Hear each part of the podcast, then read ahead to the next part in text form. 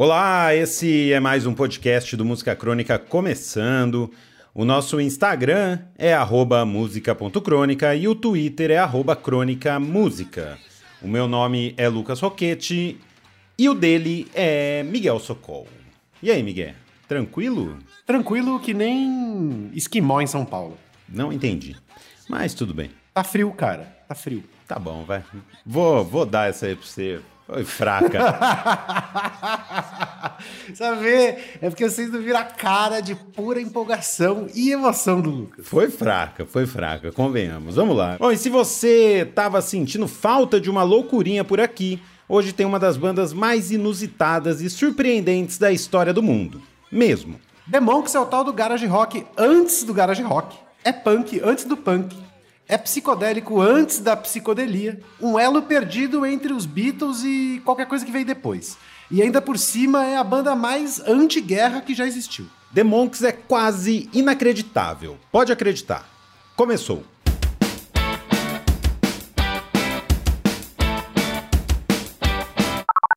The Monks é tão inacreditável que em vez de já sair tocando os próprios Monks e contando qual é a deles, Vamos fazer um suspense e começar pelo que já disseram sobre eles. Vamos lá. Colin Greenwood, baixista do Radiohead, disse assim: Os Monks sempre serão uma grande banda, porque o visual e o som deles ainda são chocantemente novos.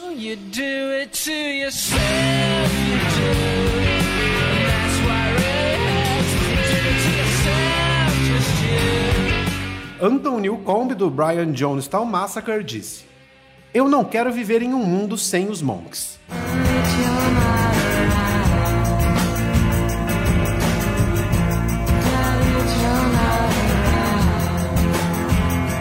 Já o Iggy Pop disse assim: Monks é a única banda anti-guerra legítima dos anos 60.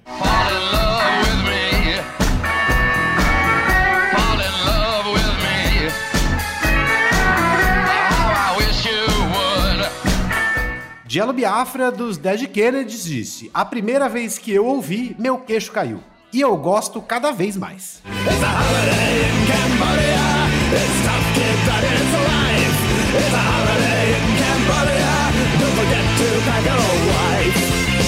Jack White também disse: As melodias dele são a pura destruição do pop e precisam ser tocadas para o seu irmão mais novo.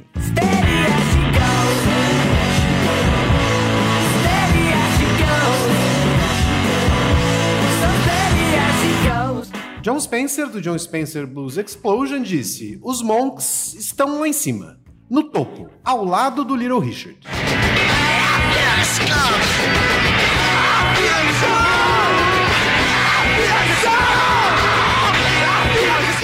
Até o Mark Smith do Fall, que não gosta de nada e nem de ninguém, disse: São pouquíssimos os discos para os quais eu volto constantemente. O Monster Move do Ken é um e o Black Monk Time dos Monks é outro. E assim nós zeramos de novo os dias sem falar do Mark Smith ou do Fall aqui no podcast.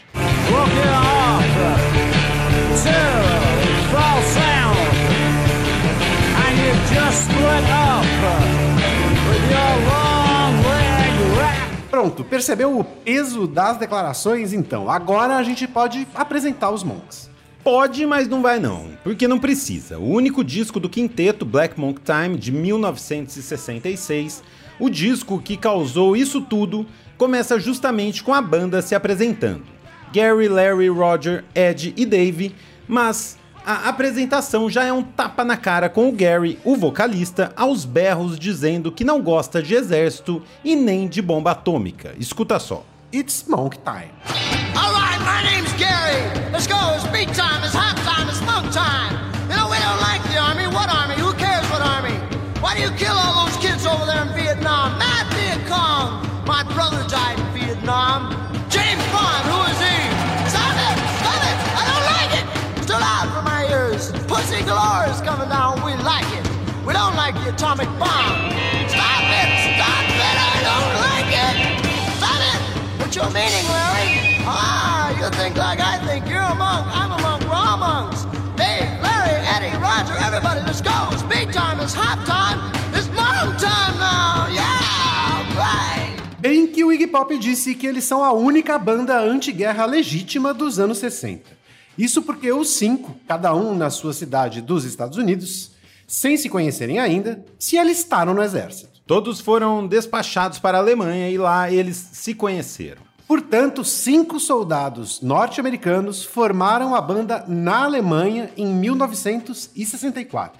Mas o nome não era Monks, era Turquoise. E eles tocavam covers do Chuck Berry. Quando o serviço militar acabou, em vez de voltarem para os Estados Unidos, os cinco foram convencidos por dois empresários a continuarem na Alemanha e transformar a banda completamente. A transformação foi planejada, calculada e tinha um conceito: pegar os Beatles e colocar um sinal de menos na frente, fazer o oposto em tudo, do som ao visual.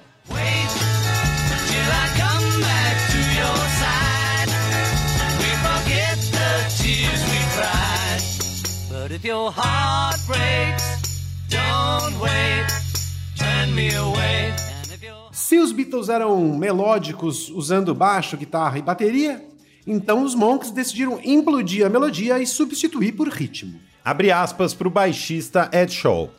A ideia era que tudo fosse batida, o máximo de bam bam bam bam possível. Usar chimbal nos Monks era quase proibido.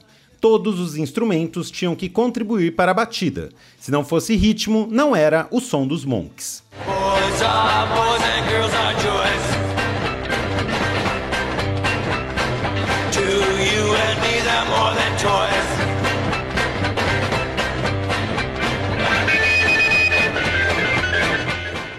Tudo tinha que ser batida, tiraram a guitarra base do Dave, que tocava guitarra lá no começo, e deram um banjo para ele tocar. A banda queria soar o mais irritante possível, então o Dave eletrificou o banjo colocando dois microfones dentro dele e seis cordas de tripa de cavalo que produziam estalos o tempo todo. Quando a gente ouve, parece a bateria, mas é banjo.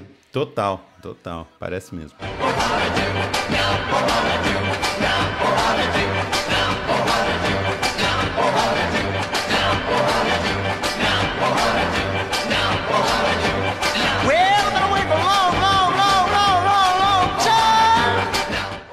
A guitarra base do Dave virou um banjo eletrificado que estalava, o Gary continuou tocando a guitarra dele.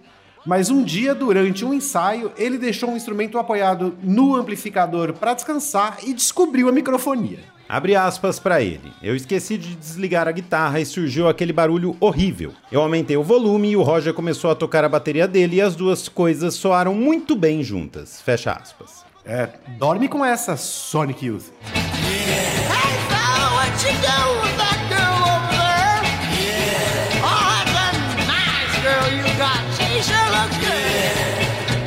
you're gonna make love with her, huh? Aren't you? Oh, that's a nice girl you got. Oh. Não bastasse o som agressivo, ainda tinha as letras diretas, retas e incisivas. I Hate You, por exemplo, é a preferida do Jack White. Abre aspas pra ele. Eu te odeio com paixão, mas me liga. Essa é uma obra-prima. Fecha aspas.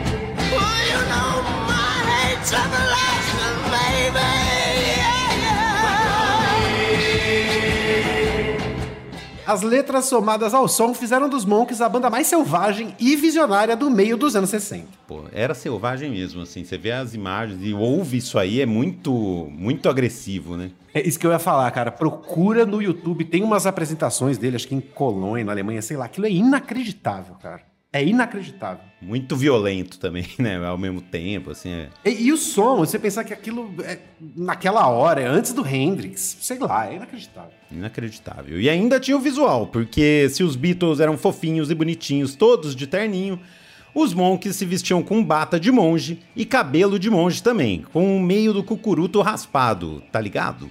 Cinco soldados vestidos de monge. A gente avisou no começo, é quase inacreditável. Será que o Chuck acredita? Hora de consultar o nosso síndico. Fala, Chuck. Fala, bicho.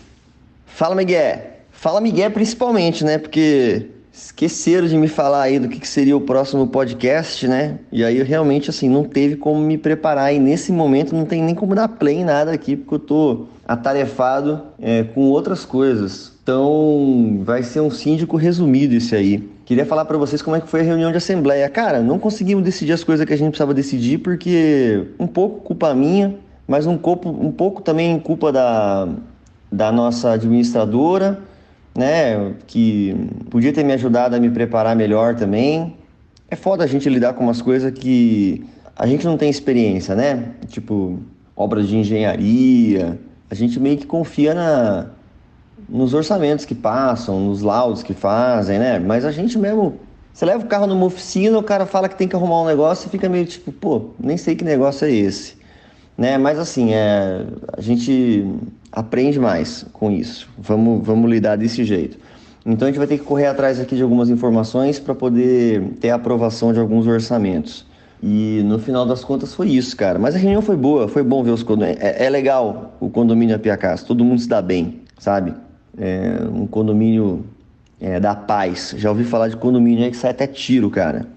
Perigoso. Mas é isso, ó, um grande abraço para vocês. É, tô gravando nesse nesse 7 de setembro, passei pelas ruas aqui de São Paulo, vi um monte de coisa deprimente. Quanta gente feia, quanta gente burra, cara. Abraço pra vocês.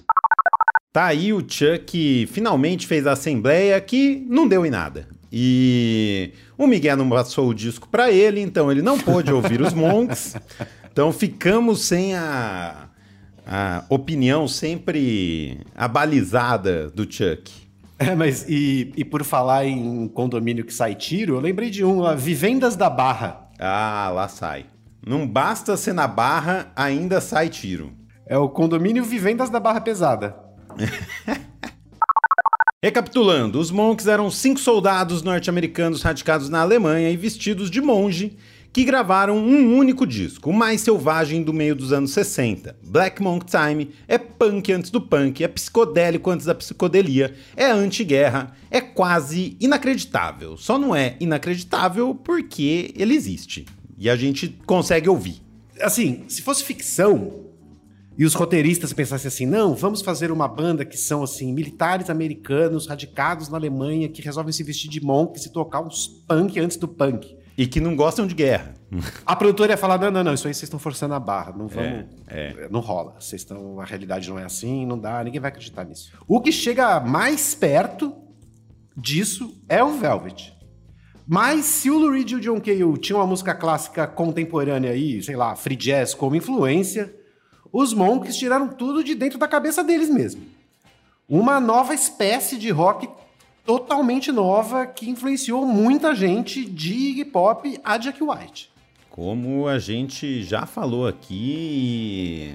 E é incrível. Vale ouvir, tem que ouvir. Isso aí é o tipo de banda que não, você não pode passar sem ouvir e sem conhecer. E se você para pra, pra pensar naquela época, né? Não tinha inventado o WhatsApp ainda em 1965. O Velvet e os Monks estava cada um em um continente diferente, fazendo a mesma coisa mais ou menos ao mesmo tempo. É inacreditável. E é por isso que a gente fez esse episódio, porque os Monks merecem e porque tá um marasmo aí de disco novo que, ó, vou te contar. Mas acima de tudo, porque sim.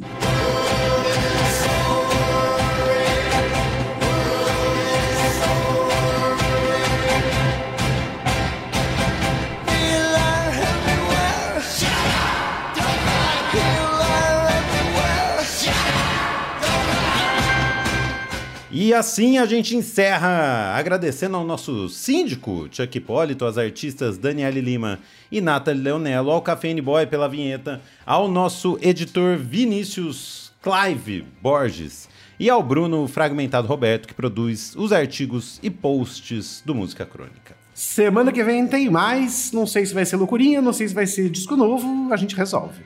A gente resolve até lá. Tchau. Até, tchau.